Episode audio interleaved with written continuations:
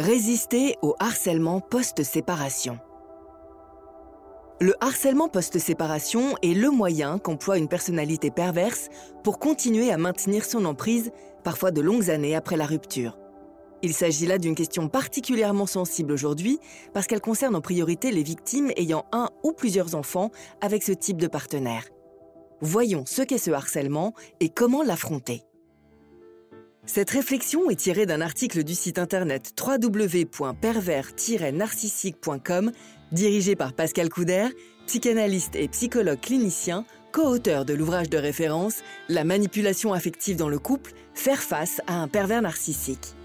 Depuis plus de 30 ans, Pascal Couder et son équipe de thérapeutes, spécialistes des questions autour de la manipulation sentimentale, prennent en charge les victimes de PN francophones partout dans le monde grâce à la vidéoconsultation. Rendez-vous sur pervers-narcissique.com pour accéder gratuitement à une multitude de ressources précieuses. Le harcèlement post-séparation et ses procédés.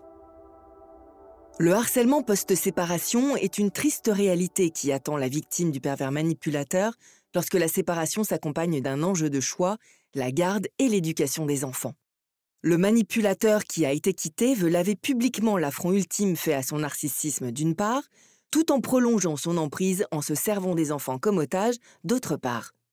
Ces attaques se caractérisent par des pressions qui, d'un manipulateur à l'autre, restent identiques. Menaces sur la garde des enfants. Il s'agit du ressort principal sur lequel le harcèlement post-séparation des pervers narcissiques porte aujourd'hui. Les associations de victimes, relayées par une étude récente en 2019, révèlent que 80% des pères violents font peser sur les victimes la menace de s'emparer de la garde des enfants. Cette pression est particulièrement perverse car elle intervient à un moment où la victime est encore loin d'être complètement guérie de l'emprise ce qui explique que dans bien des cas, certaines cèdent, car pour elles, le manipulateur pervers reste le plus fort. De plus, il faut savoir que le droit de la famille français reste figé dans une forme de sacralisation du lien familial, et ce, même quand l'autorité parentale s'exerce dans la violence. Cela, on s'en doute, n'avantage ni les conjoints conjointes, ni les enfants de manipulateurs pervers. Les calomnies et fausses allégations. Le harcèlement post-séparation passe par une campagne de diffamation et d'attaque personnelle que le pervers narcissique orchestre contre sa victime dès qu'il sent qu'il va être quitté. L'enjeu est de conserver une façade sociale irréprochable vis-à-vis de tout le monde, toujours par le biais de l'identification projective. Il construit alors tout un mythe sur la personne de l'autre, qu'il part de tous les vices, de manière à ce qu'il ou elle endosse la responsabilité de la séparation. Les ficelles sont grosses, mais elles fonctionnent toujours pour les mêmes raisons. La victime, non encore guérie, n'est pas en état de se défendre. Cela, le pervers le sait, et c'est pour cela qu'il persiste à l'inonder de messages, appels téléphoniques, SMS, mails ou autres, plus menaçants les uns que les autres. Il s'agit de perpétrer son emprise et d'entraver ses tentatives de reconstruction. Les attaques au travers des enfants. Le harcèlement post-séparation qui se perpétue par l'intermédiaire des enfants est bien connu au travers du redoutable syndrome du SAP, syndrome d'aliénation parentale. Il s'agit de manipuler la conscience de l'enfant, de le perturber durablement, de manière à ce qu'il s'attache exclusivement à la personnalité dominante du pervers. Le but de ces agissements est de les transformer en armes émotionnelles contre l'autre parent pour qu'il le rejette et aille jusqu'à le violenter. Le SAP est un phénomène courant lors d'une séparation avec un manipulateur pervers.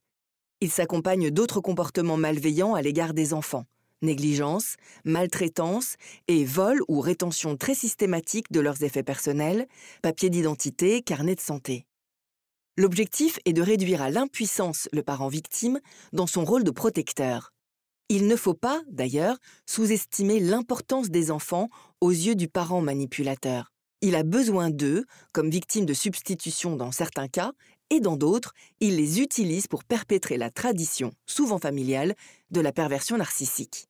En bon narcissique, il a besoin d'héritiers. Les réponses à ce harcèlement.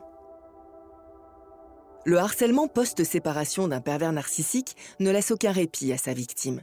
Il s'exerce en premier lieu sur le terrain psychologique et peut se poursuivre ensuite sur le terrain institutionnel lorsque le pervers poursuit sa vengeance devant les tribunaux et au travers des enfants. Il est éminemment difficile de faire face à ce type de situation pour les victimes qui trop souvent se retrouvent isolées. Nous nous bornerons ici à évoquer quelques pistes. Respecter le no-contact. Face au harcèlement, aux menaces et aux accusations en tout genre, le non-contact est la seule réponse qui vaille. Le harcèlement du pervers par message ou réseaux sociaux interposés ne vise qu'à restaurer son emprise sur la victime. Le pervers narcissique l'affaiblit systématiquement en réactivant le doute et la culpabilité. Il faut donc à tout prix fuir ces échanges et oublier les règlements de compte. Il est recommandé de ne jamais répondre aux messages de menaces, provocation ou d'intimidation que le pervers bombarde, mais seulement d'en conserver la trace pour la justice. À cet égard, il est possible de créer une adresse mail dédiée au pervers que l'on irait consulter de temps en temps et de le bloquer sur les autres canaux de communication et désactiver les notifications.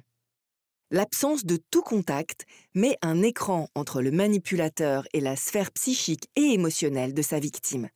Lorsque la présence d'enfants rend cela impossible, froideur extrême et indifférence sont de mise, ainsi que des échanges réduits au strict minimum. Résister à la manipulation. Les pervers narcissiques optent pour un scénario toujours identique. Discréditer socialement le partenaire en la faisant passer pour folle, si c'est la mère, ou violent, si c'est le père. Il faut être, à ce moment-là, extrêmement prudent et ne pas tomber dans leur piège, qui consiste à faire céder l'autre à la provocation.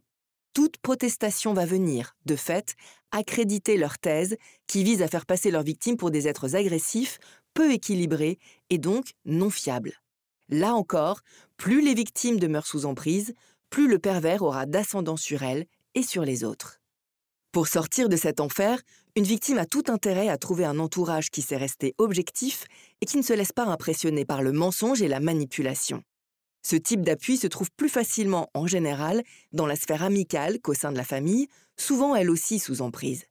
Le plus important pour la victime étant de pouvoir lutter avec la définition monstrueuse d'elle-même que le pervers lui renvoie par le jeu social de l'entourage ou des tribunaux, et de ne jamais céder à ces thèses délirantes thèse qu'il cherche à faire accréditer non seulement à tout le monde, mais surtout et toujours bien sûr à la victime elle-même. S'entourer des bonnes personnes. Pour affronter un harcèlement post-séparation, l'idéal pour la victime est d'être soutenue sur deux plans essentiels, psychologique et judiciaire. Elle doit pour cela s'entourer des bons soutiens, soit de personnes qui connaissent la question et le contexte de la perversion narcissique bon nombre de psychologues sont encore trop peu avertis des ravages de la manipulation affective aujourd'hui et amplifient le malaise des victimes, faute de comprendre vraiment ce qu'elles vivent. S'adresser à un expert des relations d'emprise et de la manipulation psychologique est dès le départ le meilleur réflexe. Quant aux avocats, il existe aujourd'hui de plus en plus de spécialistes de ce type de dossier qui, à notre époque, malheureusement, se multiplient.